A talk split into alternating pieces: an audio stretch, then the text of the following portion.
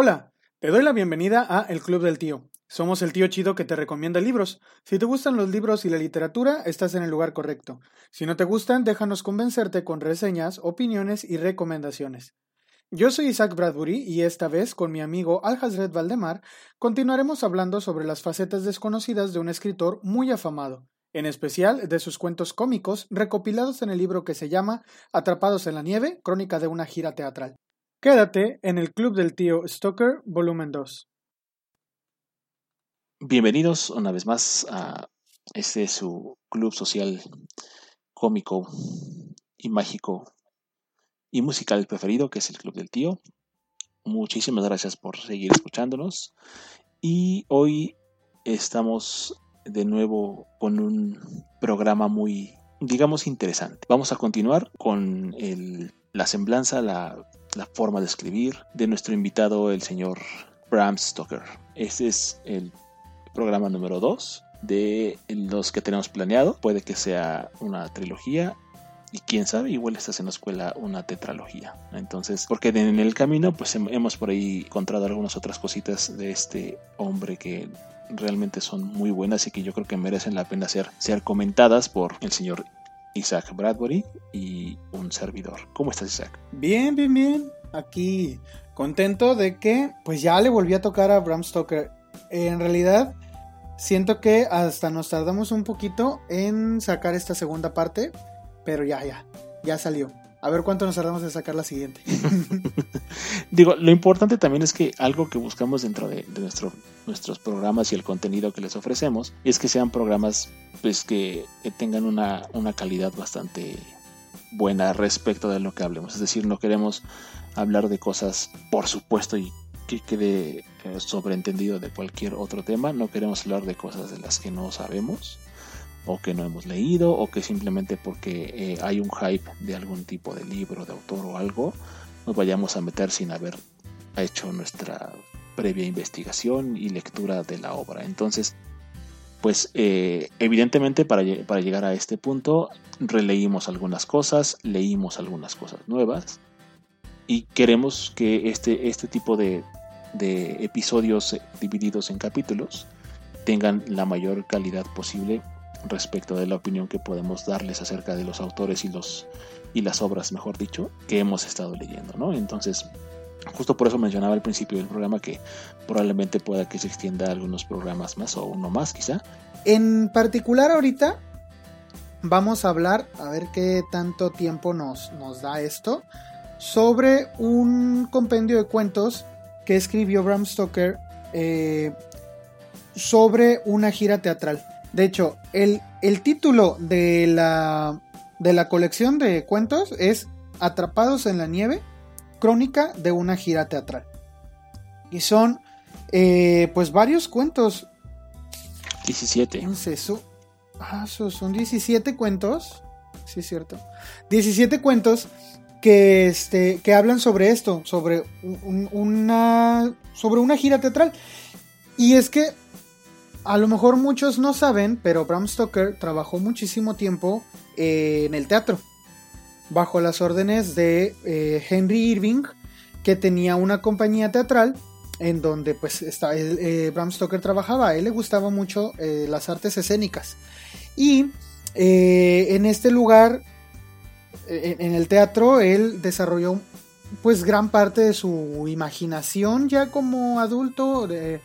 podríamos quizá decir que empezó a madurar esa inventiva que él tenía o, la capacidad de relatar cosas. Hay algo muy curioso que, que cuentan en algunas de las biografías que se han escrito sobre Stoker. Aunque ya dijimos que en realidad de Stoker hay poco que podemos conocer porque solo es lo que otros dicen de él sí hay un, o sea, sí hay poquitas cosas que nos dicen de él. Entonces, algo de lo que dicen es que muchas cosas las oía y luego, eh, pues como, como cualquier otra persona, ¿no? Escuchas una historia eh, que te suena o te parece buena y entonces vas tú y la cuentas.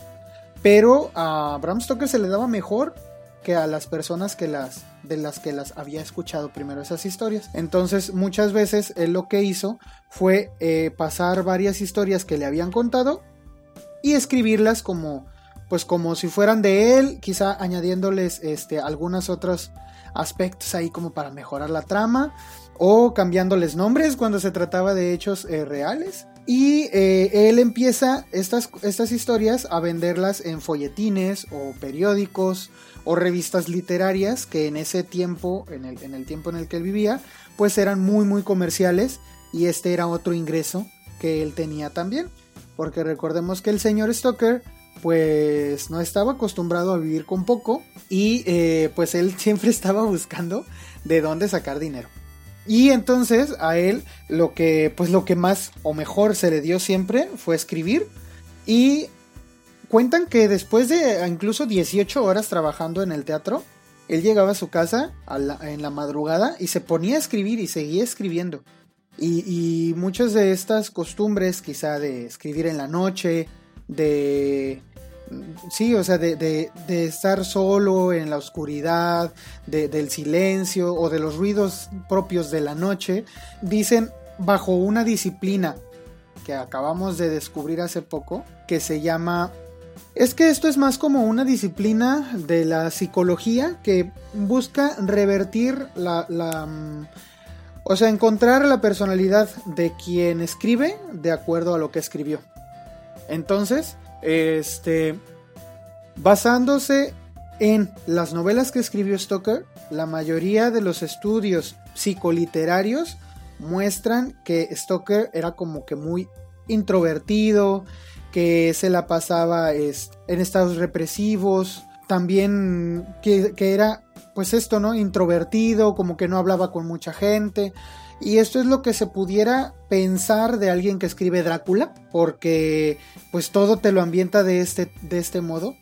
Pero es bien interesante ver estos otros cuentos donde pues lo que te encuentras es una novela cómica y un montón de historias que, que son eso, son, son historias para sacarte una sonrisa o una carcajada si es posible y no concuerda en nada con estos, con estos estudios psicoliterarios que le han hecho a su obra. Porque, pues nada que ver. Gran parte de lo que ocurre con Stoker es que cuando estaba él trabajando, él, él, trabaja con mucha gente en el teatro y hace como este tipo de club con eh, Henry Irving, que después terminaron llamándole el Club del Bistec o la Sociedad del Bistec en, que era eso, como un club en donde cuando terminaban las obras de teatro, ellos se iban a una sala aparte en, eh, eh, tras bambalinas. Había un lugar ahí dispuesto para un banquete y, para hacer este, barbacoas o asados, como le quieran llamar. Y eh, allí con vino, velas, carne, este, quesos y todo eso, se ponían a discutir y, platicaban apasionadamente. Eh, Stoker, Irving y otras tantas personalidades de la época, pasando desde políticos hasta músicos, poetas, exploradores y todas estas experiencias que vivió Stoker también fueron acumulando en su imaginario otro tipo de cosas que no eran necesariamente estos tórridos relatos eh, que te atemorizan y te tienen eh, eh, pues sí, atemorizado, tal cual. entonces, de todas estas conversaciones, dicen, dicen quienes llegaron a ver a Stoker, quienes lo conocieron, que a ellos lo veían pues muy normal, muy sociable, muy platicador. De hecho, se dice que él eh, se esmeraba mucho porque los brindis, por ejemplo, fueran muy propios y, muy este apropiado según la persona que estuviera allí o todo eso. Entonces, eh, era una persona muy sociable, a diferencia de lo que pudieran creer muchos si solo leyeran Drácula. Y cuando vemos este, este compendio de cuentos, pues nos damos cuenta de que sí, en realidad era una persona que, sabía socializar, que le gustaba platicar con otras personas y que tenía un muy buen sentido del humor también. Y que pues sobre todo iba desarrollando para este entonces su eh, capacidad narrativa y exploraba algunos este, aspectos que a lo mejor no fueron su fuerte y se nota que no fueron su fuerte, pues se puede decir que incursionó, pero no se quedó allí y fue su mejor atino no quedarse allí, pero no lo hizo tan mal. De hecho, y sí, coincido con ese tema. Yo, yo también cuando, cuando recién, incluso, digo, como quizás pudiera pasarle a muchas otras personas, si tú tienes en la cabeza que, que Bram Stoker es el, el escritor de Drácula y de repente te dicen hay un hay un hay un, una antología de cuentos que escribió Bram Stoker que se llama Atrapados en la nieve, lo que se te viene a la cabeza sería como que algo malo sucedió, ¿no? Que es un relato de terror que va enfocado a temas quizás eh, de supervivencia, pero más tirándole al tema de, de algo horrorífico o inquietante. Y de hecho, cuando empiezas a leer, sí, sí te pareciera que va a llegar a eso. Exacto. Porque, lo, o sea, y ya, ya se nota ahí la vena que, va que tiene él para el terror.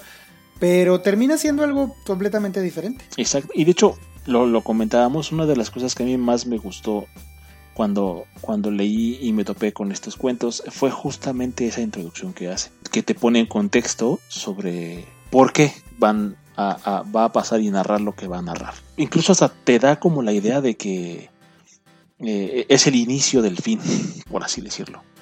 Eh, este, cuando empieza toda la tragedia, pero después al pasar al siguiente relato, eh, te das cuenta de que pues no es así, ¿no? De que es toda una es un compendio de experiencias que él tuvo en este ir y venir con el teatro, teatro perdón, a través de Estados Unidos, con, con Henry, y va relatando este tipo de cosas.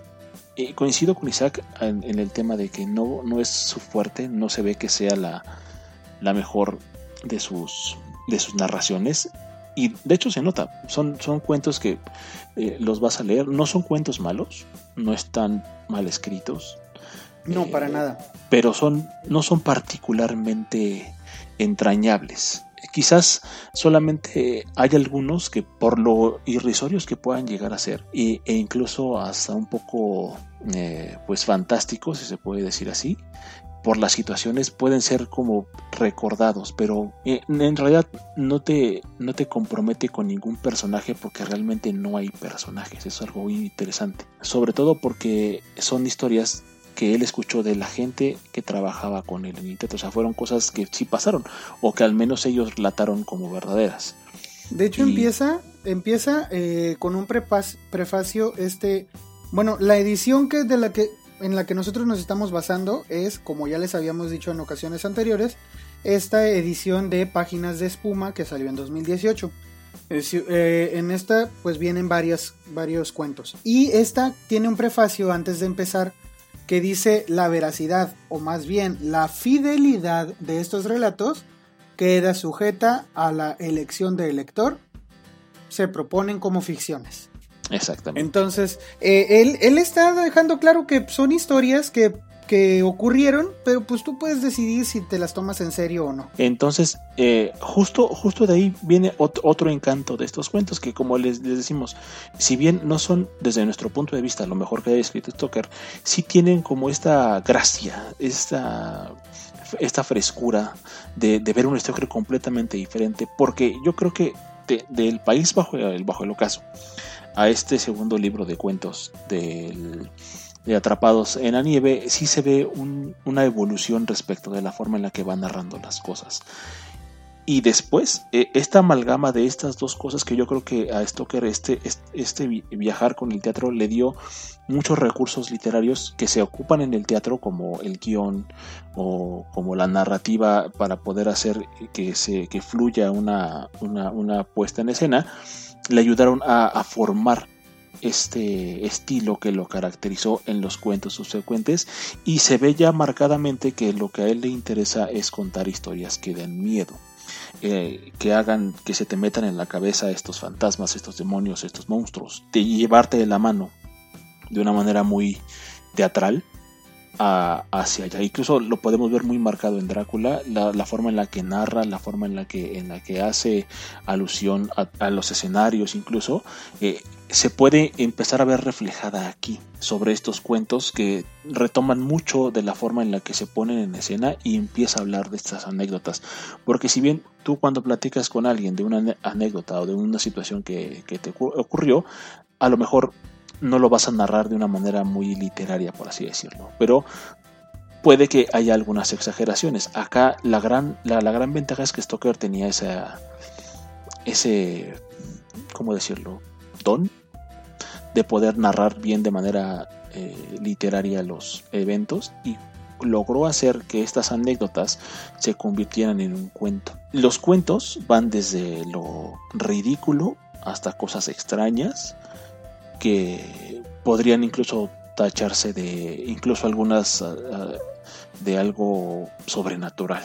Pero todo desde el punto de vista de una anécdota, que eso es algo bien interesante en este en este en esta compilación de cuentos que, eh, que nos deja ver este, este lado de Stoker despreocupado de hacer algo literario y se adentra más en el tema de poder hacer una conversación con el lector. Te está contando, es, es, es incluso, eh, eh, esto de hecho no es un spoiler para nada, pero toda la situación ocurre en, en, un escenario donde los narradores de la historia se ven obligados a pasar el tiempo a través de la narración de, sus eh, historias y de sus diferentes experiencias con el teatro. Justo, justo eso, justo de allí el nombre del, del libro, Atrapados en la Nieve. ¿Qué pasa? Que hay una compañía de teatro, actores, actrices, este, los del vestuario, los de mantenimiento, los carpinteros. todos, todos, ellos, todos, todos, todos están en un tren y el tren ya no puede avanzar porque hay mucha nieve. ¿Y qué pasa? pues tienen que quedarse dentro hasta que la nieve la tormenta de nieve cese y mientras se ponen a platicar todos alrededor de una hoguera y es como que te remonta como a esto más primitivo que tiene uno de eh, pues eso, ¿no? Eh, convivir con los demás eh, hablando y escuchando. Entonces e, es, es, es muy... Es, es, es eso, te apela a lo más básico de contar historias. Y me encanta que haga eso porque se nota muy muy natural como lo hace. Exacto, y algo, algo interesante de esto, yo creo que todos en, algún momento de nuestra vida hemos tenido estas tertulias, por ponerle un, un, nombre romántico, ¿no? Donde nos sentamos y ya sea en casa de un amigo o si ha habido ocasiones en que haya salido de campamento o alguna otra reunión social, puede llegar un momento de esa reunión en donde ya quizás se puedan sentar y de manera ya más íntima empezar a platicar sobre sus experiencias. Así se siente mucho esta, este, este libro de Stoker. Y, que de esa, y, de, y de esta manera vamos a conocer otra cara bien distinta de lo que había ya asentado en el país bajo el ocaso Stoker en su momento de que si bien era un libro para niños, tenía tintes de horror tenía tintes de misterio, tenía tintes de esta literatura gótica muy marcada y romántica, acá el romanticismo brilla por su ausencia, porque no existe algo romantizado. Es decir, a pesar de que seguramente hay exageraciones de parte de Stoker de las historias que fue escuchando y las fue narrando, no es un lenguaje que hable sobre, o, que más bien dijo, dicho, me corrijo acá, no es, no es, no son cuentos que, que brillen por el lenguaje con el que están contados.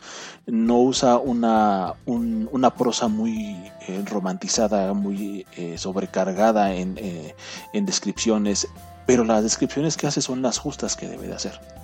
Es decir, fíjate que yo creo, yo creo que aquí es donde se nota su habilidad como cuentacuentos, porque de hecho los personajes son, son de estratos muy variados, porque tenemos a estos actores que actúan eh, obras de Shakespeare o que se saben diálogos eh, muy elaborados de, de, de, la, de, la, literatura clásica y que ellos sí hablan con mucha propiedad y mucha eh, finura y quizás hasta verborrea sueltan, pero tenemos estos otros personajes que por la simplicidad de su trabajo quizá, o por ser trabajos más manuales que intelectuales, eh, pues también su vocabulario no es muy abundante y ellos utilizan un vocabulario mucho más sencillo.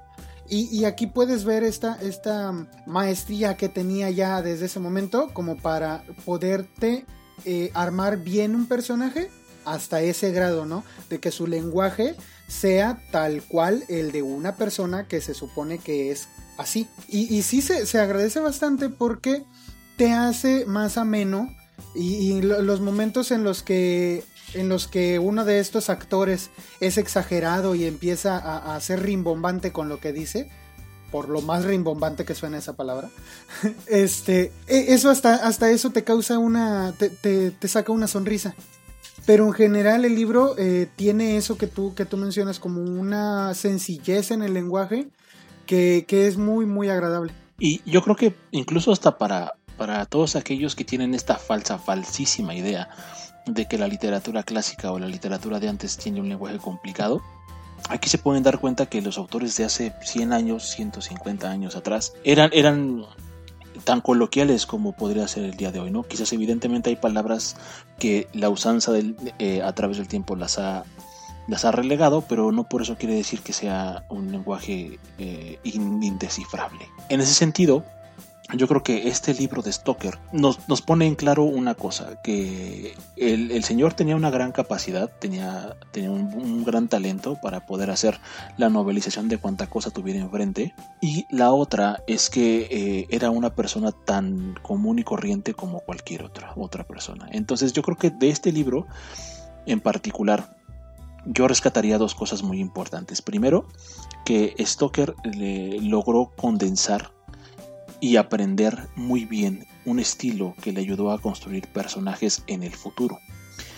Y la otra es que gracias a, esta, a, este compilado de cuentos, eh, también se pudo quizás, esto ya es una opinión personal, se pudo quizás dar cuenta de, de que lo suyo en realidad iba por el lado del misterio, del terror, del miedo. Porque se nota, se nota cuando, bueno, obviamente esto ya quizás sea para, para un próximo capítulo, pero cuando, cuando nos adentremos ya en, el tema gótico, en el tema de Drácula, en el tema de los, de los cuentos que, van respecto del terror, se ve muy marcado toda esta, esta escenificación de las cosas. Que aquí se va a ver bien eh, estructurado cómo es que fue aprendiendo este tipo de situaciones. Incluso cuando, cuando están los personajes narrando tú te puedes dar perfectamente bien cuenta de qué estrato social es ese, ese, ese narrador.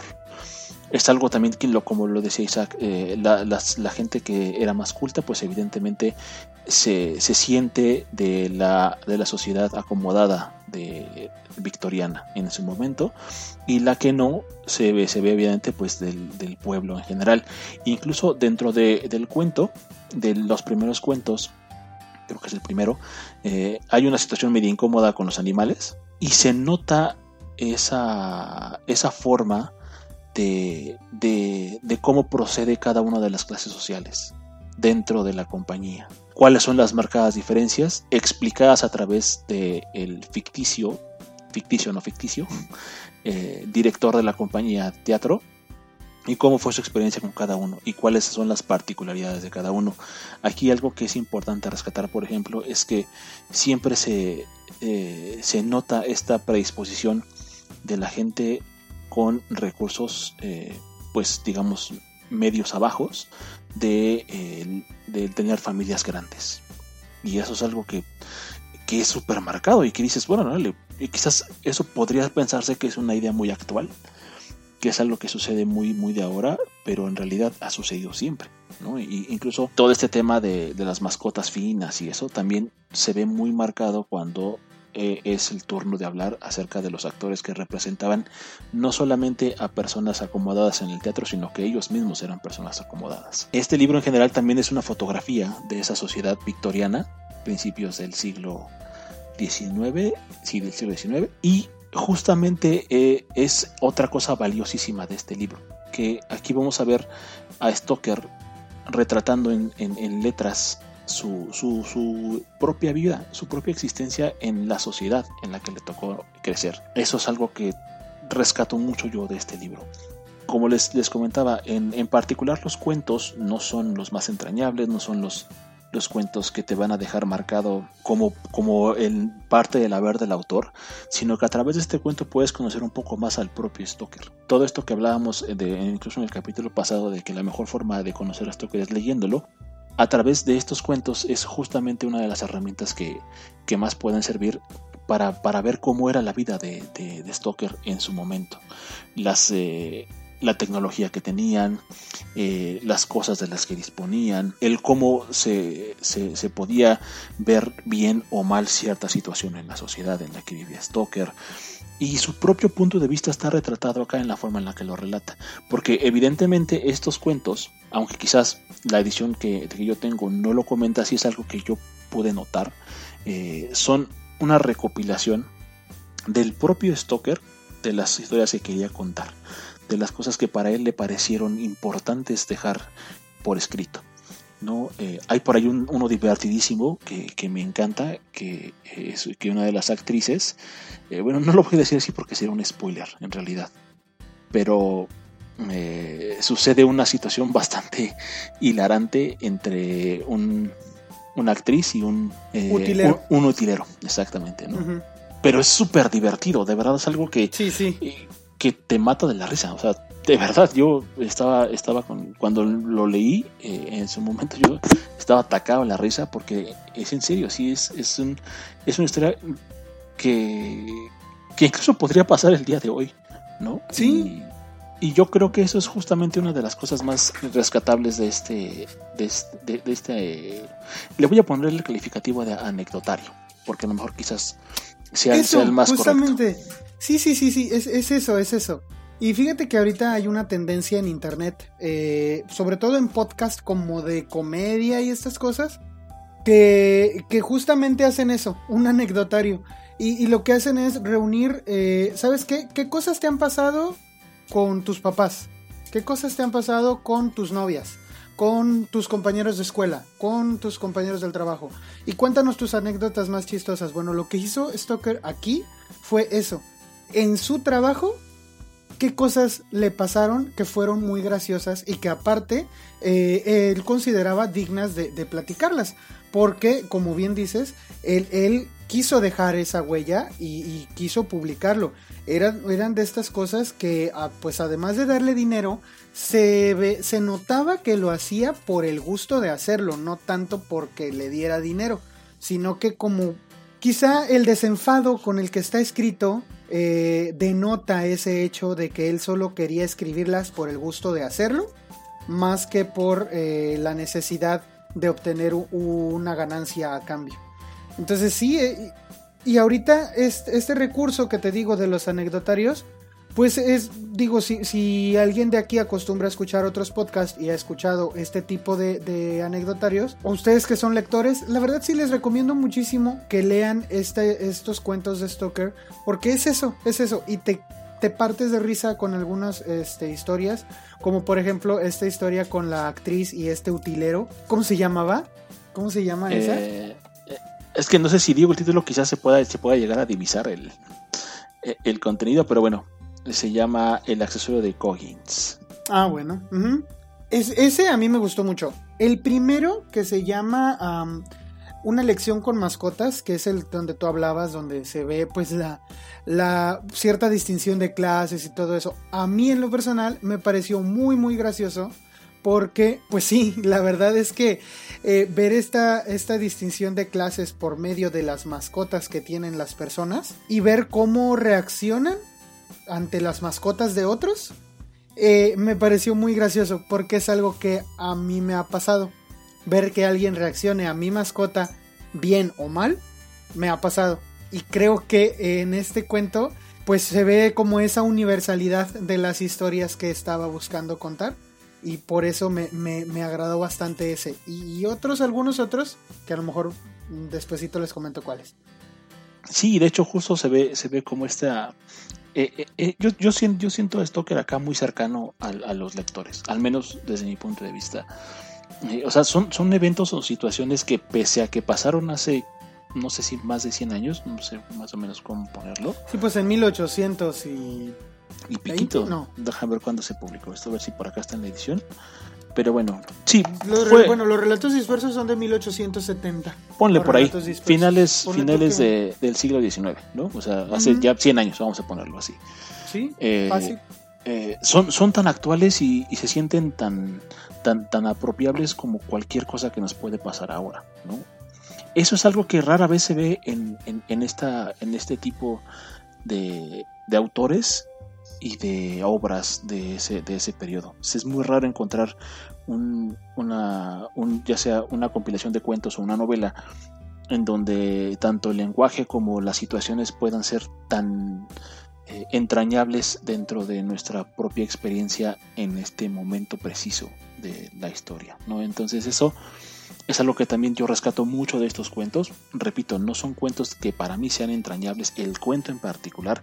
Sin embargo, la experiencia que te genera leer este, este compilado de cuentos, sí es algo que se te queda pues, para siempre, de alguna manera, porque sí lo, lo, lo puedes interiorizar mucho respecto de lo que vas a leer acá. No son cuentos que se vayan así nada más porque sí. Algunos cuentos incluso pueden llegar a, causarte un poquito de repelús en, algunos temas. Otros cuentos te pueden llegar a, causar por ahí también un poquito de tristeza.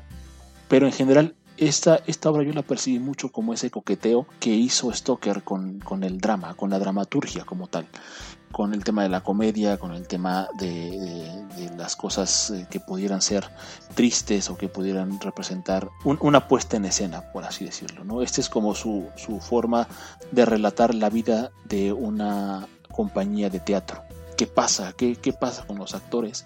Porque es algo bien interesante también de decir, y, acá a mi punto de vista se, se confirma mucho ese, ese tema, la conjugación entre lo que es la literatura y el teatro, que ambas son, son bellas artes y que van muy de la mano, porque evidentemente muchos escritores de un renombre como Shakespeare, por ejemplo, escribieron teatro. Amado Nervo escribió teatro. Oscar Wilde escribió teatro. Ah, y algo, aquí, justo te acaba de mencionar a Oscar Wilde, se ve mucho de Oscar Wilde en estos cuentos. La ironía, la forma de contarlos, eh, las situaciones eh, embarazosas, todo este humor que se puede ver marcado en, la obra de Wilde, acá también se ve muy marcado. Aquí se ve justo de lo que hablábamos en el primer capítulo de la amistad que tuvo con Wilde.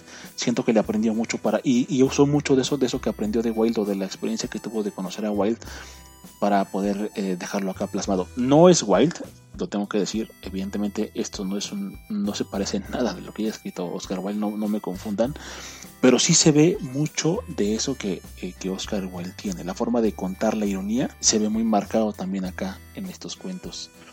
Yo creo que es un libro bastante destacable de, de leer por quizás un tema más de, conocer al autor, de, formarse una idea de las bases que tuvo para lo que vino después en su obra y el entender también el, contexto en el que él escribió las cosas, porque sí se deja ver mucho de la sociedad victoriana en este, en este libro, mucho, mucho. Y es algo que yo considero muy importante para cualquier lector de cualquier autor, el poder entender el contexto histórico. Y esta es una de las pocas ocasiones en que un autor se pudo dar la oportunidad y tuvo la oportunidad de contar de manera tan eh, coloquial la situación que vivió en su momento con su sociedad.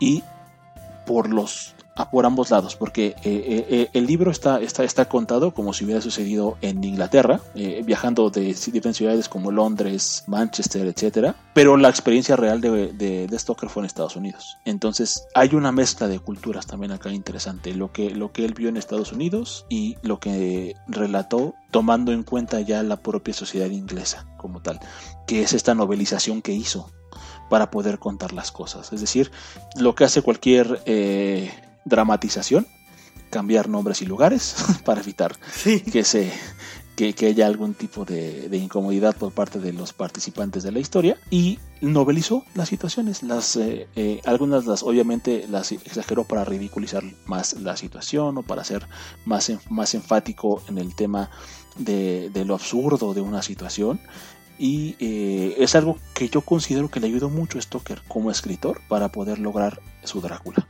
Sí, definitivamente. ¿Y sabes qué, qué cosa curiosa? Contaban pues, en este club del bistec en, el que él estaba. Luego leen cuentos cortos de Stoker, de, de, los que publica, o leen Drácula. Y ellos dicen, ¿este, este quién es? ¿Este cómo llegó a hacer esto? Si yo, este, si yo lo conozco de otra manera. Precisamente lo que yo veo acá es que Stoker se muestra de una manera más afable, más tranquila, serena, divertida, tal cual.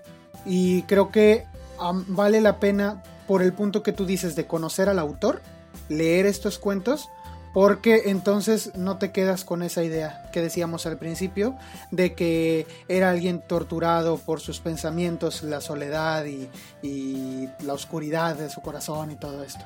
Evidentemente algo tuvo de eso porque pues si muchas personas dicen que sin eso pues no se puede escribir eh, tal cosa como Drácula por ejemplo, pero yo rescato muchísimo esto, este aprendizaje sobre él. Uno no necesariamente tiene que meterse tanto en, un personaje para poder escribir eh, estas cosas.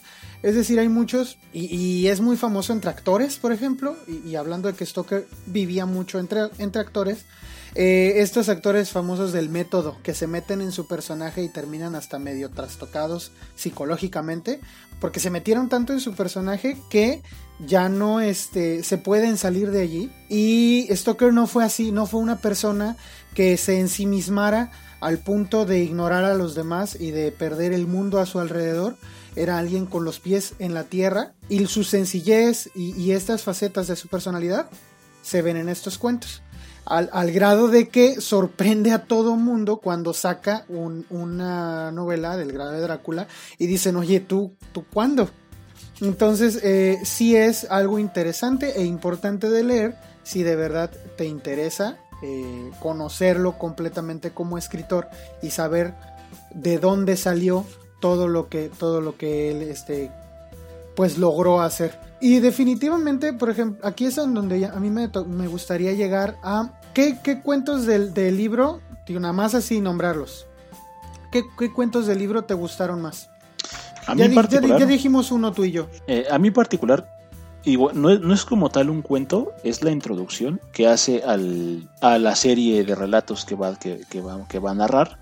Eh, se llama La Ocasión, es el, el, primerito que viene eh, en, el, en el libro que es justamente cuando narra toda la situación de, de, qué les pasó para poder llegar al, punto de empezar a narrar cada quien sus historias. Eso me gustó, me gustó muchísimo esa, esa parte.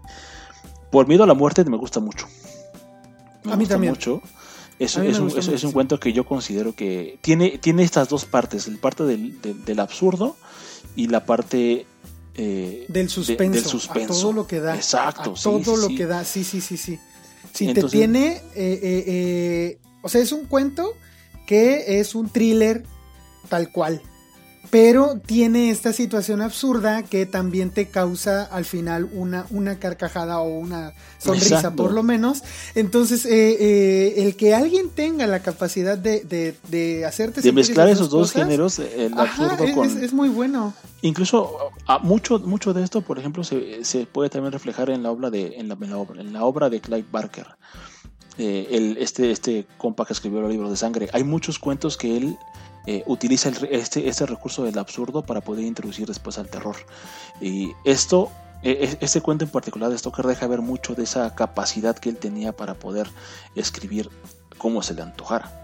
Que de nuevo vuelvo y aunque me repita mucho, este, este libro sirve para conocer a Bram Stoker, eh, al escritor, al ser humano era. Es decir, eh, a lo mejor muchos yo creo que antes de, tener todo el contexto de estos libros que él escribió y de algunas que otros pincelazos de las biografías que existen, eh, te podrías imaginar a una persona quizás torturada, a una, una persona muy oscura. Hay cosas que se dicen de él como que era un, borracho que le gustaba, eh, que no dudo ni tantito que al señor le, encantara mucho andar eh, haciendo deporte de levantamiento de tarro, ¿no? Pero... pues es que en estas reuniones eso era lo que se hacía, o sea, definitivamente ahí bebían mucho, no sé cómo tomaban cerveza al tiempo porque no, sabe horrible, pero, pero cerveza o vino, este, y lo que fuera, eh, no debió faltar en esos momentos. Y, aún así, no era alguien que fuera conocido por darse a, la borrachera. A las juergas, sí, exacto. Entonces, e, es, es justo esto, es, esto lo importante de estas diferentes obras que, que fue publicando a lo largo de su vida, que es realmente el único retrato fiel que tenemos sobre, sobre él y sobre sus intereses, sobre las cosas que le gustaban. Es decir, ese tema, por ejemplo, del club del Bistec, es, algo interesante porque incluso eh, se ve algo, algo muy marcado de la época, ¿no? Que era como ese tipo de, reuniones eh, que incluso después hay algunos otros escritores súper famosos como Tolkien también tendrían su círculo de amigos, Lovecraft, eh, este círculo que aunque si bien no eran un club como tal, porque no, no, estaban de manera física, sino era a través todo de cartas, eh, sí, sí, sí, es muy importante para estas personas como autores el poder tener una convivencia con las personas, porque eso también los enriquece a ellos de historias y, y seguramente si leen estos cuentos, van a empezar poco a poco a descubrir pincelazos de estos mismos en las, en las diferentes eh, otras obras que escribió Stoker a lo largo de su vida. Fíjate, hay un comentario que dice, este, bueno, hay un libro que se llama Muerte entre bastidores y otros eh, relatos, que es también, tiene parte, bueno, tiene un, un relato que viene en este, en este compendio que se llama Atrapados en la Nieve, que es precisamente el que, el que nombran como muerte entre bastidores. En este eh, de Atrapados en la Nieve no se llama muerte entre bastidores, se llama una trampilla de estrellas. Le da título a este compendio, pero no es el mismo. A lo que quiero ir es, eh, en, esta, en esta se hace un pequeño análisis eh, sobre Stoker y las inspiraciones que tuvo. De hecho, aquí es donde yo leí lo del Club del Bistec. Y dice este comentario. El editor del Saturday Review, Walter Harris Pollock, recordaba así las noches en la sala del bistec. Siempre había buena conversación alrededor de Irving.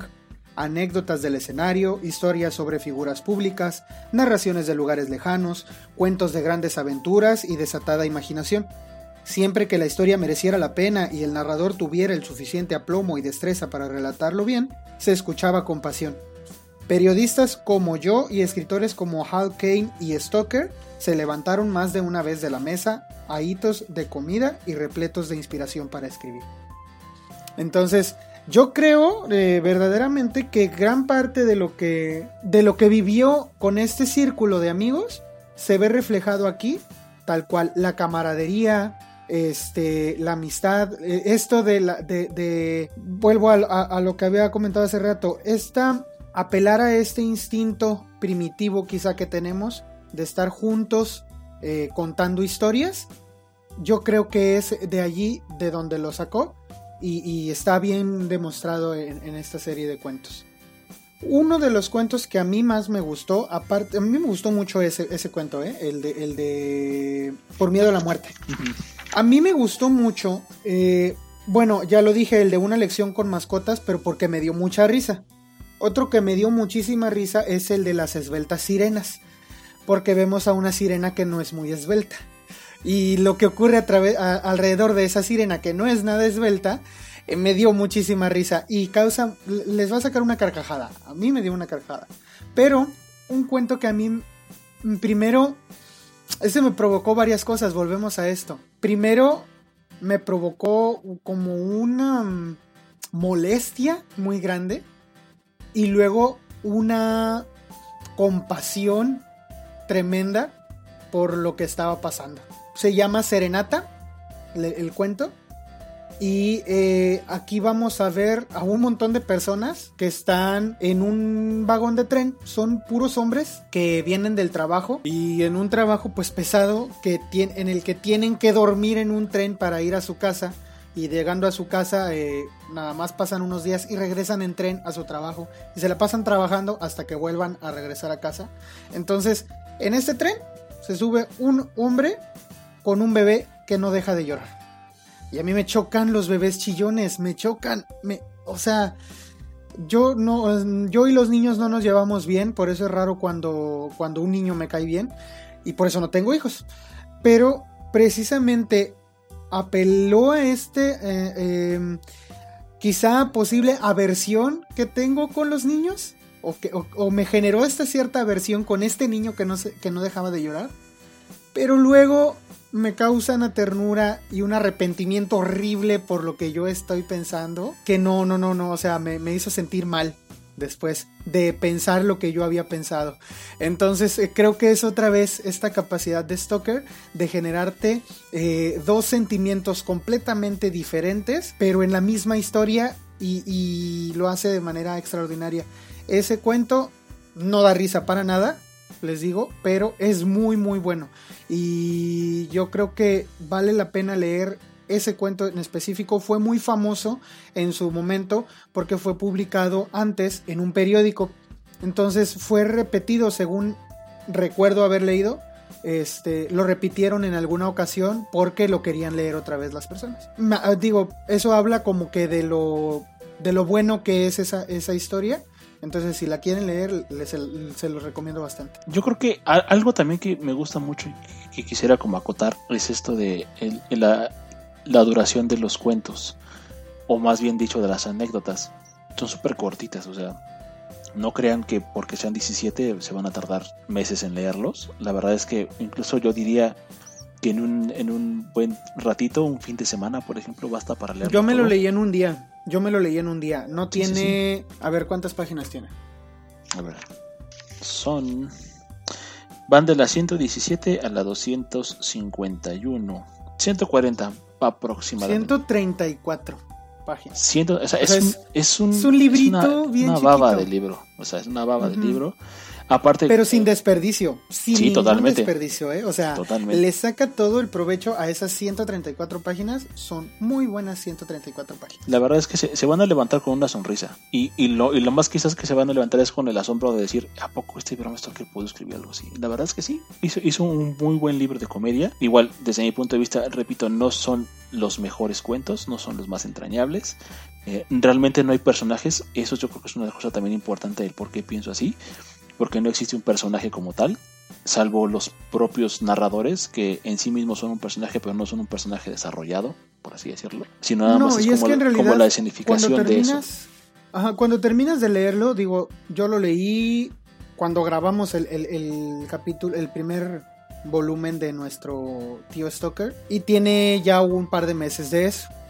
Entonces, ahorita yo no me acuerdo de los nombres de los personajes, no me acuerdo de los nombres del narrador, no me acuerdo de los Sí, nombres de, las, de la señora que, que era la costurera, pero me acuerdo de la historia. Y de la historia me acuerdo muy bien.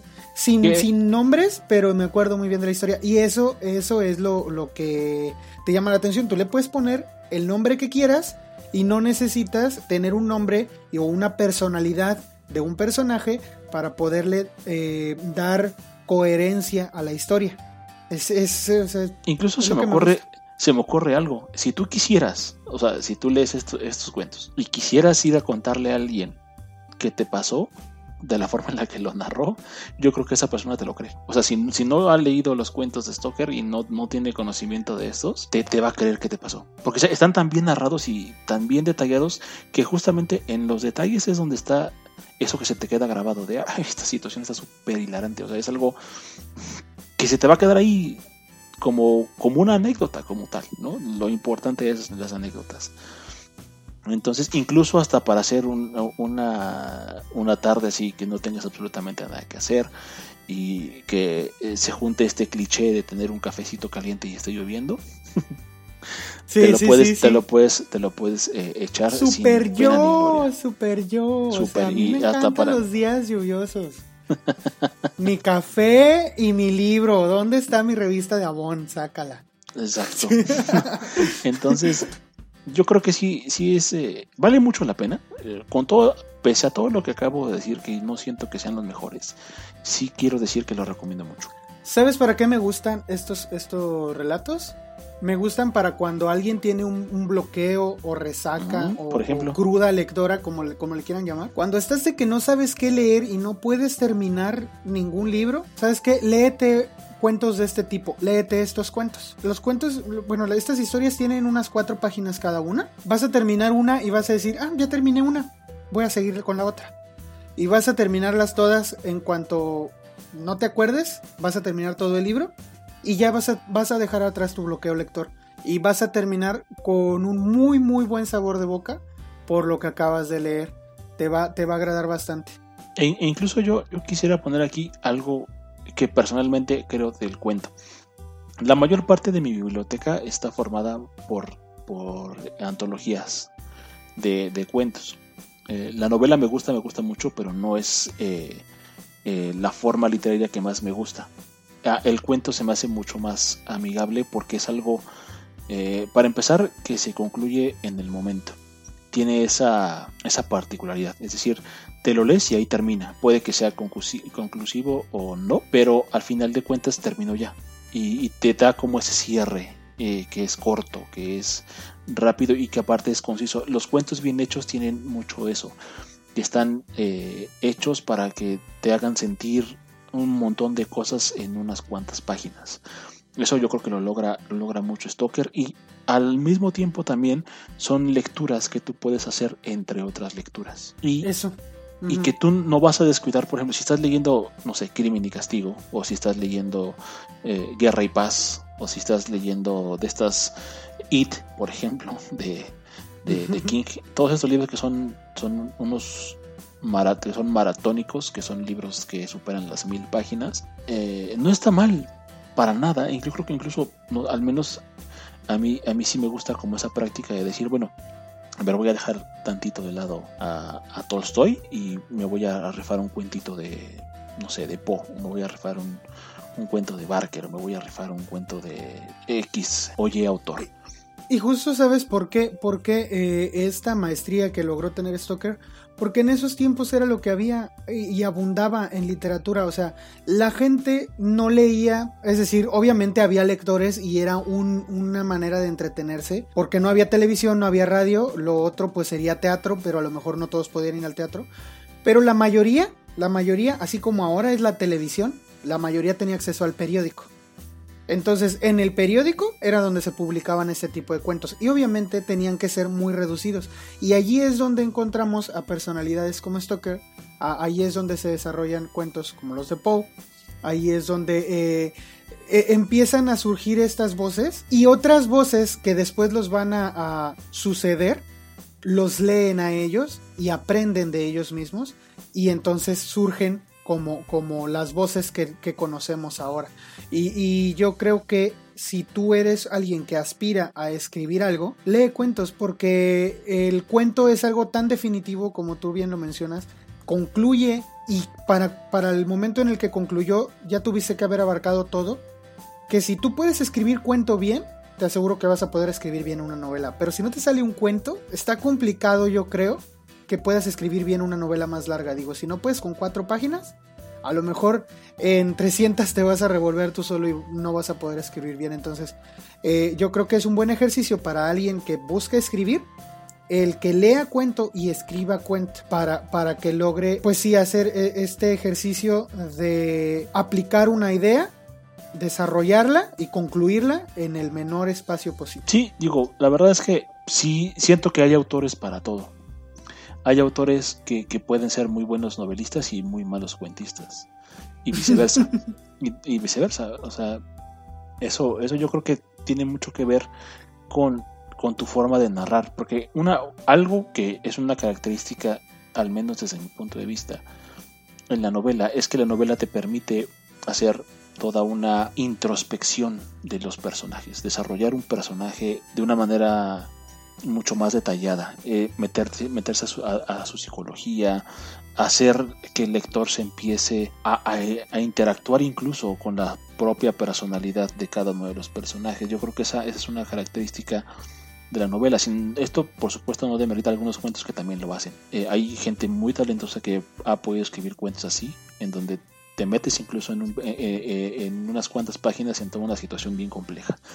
Entonces, ¿sabes quién creo yo que está escribiendo cuento muy bien. Este escritor que te digo que se llama Miguel Santiago. Pero Miguel Santiago tiene algunos cuentos y algunos están eh, son de acceso gratuito porque los puedes descargar eh, libremente en cualquier tienda virtual.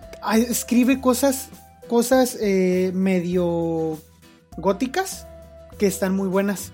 Están muy buenas en sus cuentos cortos. Sus novelas por lo general son del género de thriller y policíaco pero sus cuentos cortos son de más del tipo de Poe, más del tipo de Stoker en El invitado de Drácula, y están muy buenos. Eh, eh, entonces yo creo que es de esas personas, yo por eso menciono que si alguien es buen escritor de, cuento, va a ser buen escritor de novela. Porque, eh, vaya, hay varios casos que yo conozco que escriben buenos cuentos y buenas novelas, Y este es uno de los, de los contemporáneos que pudiera decir yo, escribe muy buen cuento y también escribe muy, muy buena novela. Pero definitivamente digo, Poe nunca escribió novelas como tal, o sea, pues eran puros cuentos. Pero este no por eso quiere decir que su obra no fuera pues, pues lo que es, ¿no? es un pilar. Poe es un pilar en el. Eh, él, de hecho, revolucionó el cuento corto. O sea, a pesar de que ya existía, por supuesto, el Sapo no inventó el cuento corto, pero lo revolucionó. Y en cuanto a la forma de hacer el cuento. Y fue el padre indudable del, de la novela negra, de la novela de detectives, de, la, novela, policíaca. ¿no? Entonces, eh, definitivamente son pilares y son pilares que se han construido a través del cuento. Y cuentistas que, sean eh, destacables, yo creo que hay muchísimos. Podríamos hacer una lista y yo creo que nunca acabaríamos de hablar de ellos. Está Chekhov, está Maupassant, el propio Lovecraft. Eh, eh, son, son cuentistas que revolucionaron la literatura a través del género del cuento. Que de igual manera Stoker, al incursionar en este, en este en este género literario, logró también su parte. Si bien no es reconocido por sus cuentos, los, los cuentos que escribió lo llevaron a hacer esa magnífica novela que se llama Drácula. Y de nuevo, vale muchísimo la pena que se den el tiempo de... Eh, ojalá pudieran conseguir esta, esta edición de Páginas de Espuma. Páginas de Espuma, patrocínanos. Por favor. sí. Eh, eh, de, de, los cuentos completos de, de Stoker y eh, se, los, se los devoren, porque la verdad es que son bastante, bastante buenos. Yo creo que les daría un panorama muy distinto de, de, de, Stoker en particular. Y quita muchos estigmas también sobre el tema de... ¿De, ¿De qué persona era? De, qué tipo de persona era? Porque sabes qué, qué, comentarios también... Eh, pues ahora que me estoy empapando más de, de la literatura de Stoker, este Leí por ahí un comentario que hablaba de una escritora, no recuerdo el nombre de la escritora, pero si alguien entiende la referencia, pues puede saber cuál era el nombre de ella. Eh, decían que esta escritora se encerraba por días hasta terminar sus novelas, este, encerrada a piedra y canto y solamente comía carne cruda hasta que no saliera su novela. Y porque ella quería empaparse de este, este de esta melancolía y este desesperación y todo eso que la hacía escribir. Muchos decían que seguramente Stoker hacía cosas similares para escribir. Mm, yo la verdad lo dudo después de haber leído estos libros. Eh, de haber leído, después de haber leído eh, el, que, el, libro que ya hablamos del País bajo el ocaso y después de haber leído eh, Atrapados en la nieve, yo lo dudo. Creo que eso le da mucho más mérito por lo que digo, porque hay personas que recurren a estos, valga la redundancia, recursos miméticos para lograr un personaje y eh, Stoker parece que no lo, no lo necesitara. Entonces a mí por eso me agradó muchísimo leer estos cuentos. Y pues parece que no queriendo nos echamos ya una hora hablando de estos cuentos que parecía nos parecía al principio que no hubiera dado este, mucho material, pero es agradable, es agradable saber que en realidad es más de lo que esperabas. Te aseguro que si tú las lees, vas a resultar eh, con esta impresión de que es más de lo que creíste que iba a ser. Y, justo ese es el objetivo, yo creo que de, la literatura bien hecha, de hacerte sentir cosas, de hacerte, de provocarte cosas, sentimientos, eh, una carcajada que te dé miedo en la oscuridad. Eh, ese es el objetivo real de la literatura, ¿no? Y eh, incluso hasta que te proponga un nuevo punto de vista sobre ciertos temas, que te invite a filosofar. Eh, eso, eso, eso, habla muy bien de la literatura que está bien hecha. Yo creo que ese es uno de los puntos por los cuales, al menos desde mi, desde mi lado, eh, yo estoy totalmente en contra, pero totalmente en contra de la novela juvenil que se hace el día de hoy. Porque la verdad es que eh, El País Bajo el Ocaso podría pasar perfectamente bien como un, a una obra juvenil. Y bueno, algo que queremos decirles en este momento es que vamos a continuar la siguiente entrega de eh, El tío Stoker va a ser sobre los cuentos que se titulan El invitado de Drácula y otros relatos inquietantes. Así que si ustedes ya lo leyeron, o lo quieren ir leyendo para cuando lo comentemos nosotros, lo pueden ir leyendo. Son relatos muy eh, cortos, igual que estos, y quizá tienen un poquito más de extensión, pero son menos relatos. Si tú dedicas 15 minutos eh, al día a leer, puedes leerte estos cuentos en una semana. ¿Y, y por qué son cuántos? Son 7, 9. Son 2, 4, 6, 8, 10. Son 10. Entonces, si quizá lees 15 minutos o 30, en una semana los lees todos. Si, si te enganchas mucho, en dos días los terminas. Entonces son de nuevo mm, estas lecturas que te ayudan a salir quizá de un bloqueo o eh, quizá a leer entre, entre libro y libro para que no te no te estanques en un, solo tema quizá. Exactamente. Porque sí pasa mucho esto de la resaca literaria. Entonces yo se los recomiendo bastante todos estos cuentos de Stoker para estos momentos en los que pueden en los que quieren salir de una resaca o de un bloqueo lector y pues con esto yo creo que nos despedimos. A mí me dio bastante gusto eh, estar de nuevo con ustedes. Los espero la siguiente semana por aquí. Igual, eh, de mi parte, muchísimas gracias por darnos su tiempo, por permitirnos entrar eh, durante estos no pocos minutos a sus vidas. Y que pues igual también agradecer a todos los que nos siguen comentando a través de las redes sociales nuestra, nuestras participaciones en, en, estos podcasts, especialmente a todos aquellos que nos han dedicado algunas palabras de sus opiniones particulares. Eso es muy importante para nosotros, el poder recibir de ustedes esta, esta retroalimentación nos, nos dice no solamente que, que, nos oyen, sino que nos ponen atención. Entonces eso es algo muy importante para nosotros y eh, es, vamos a buscar siempre mantener y quizás eh, en, en, medida de lo posible superar la calidad de, del trabajo que hacemos acá y seguirles trayendo cosas de interés para que todo esto sea siempre de su agrado. Pues nada más eh, decirles muchas gracias y hasta luego al tío Stoker porque va a seguir por acá con nosotros quizás uno, dos o los que sea posible hacer acerca de la obra de este gran, gran escritor. Sí, claro. Sin más, por el momento nosotros nos despedimos. Esto fue El tío Stoker, volumen 2. Bye bye. Te recordamos que puedes encontrarnos en la plataforma para podcast que prefieras, Spotify, Apple, Google, síguenos y danos tu calificación. En todos lados nos encuentras como El Club del Tío. Suscríbete a nuestro canal de YouTube y danos un like en Facebook. Ahí encontrarás material nuevo cada semana que no podrás ver por acá.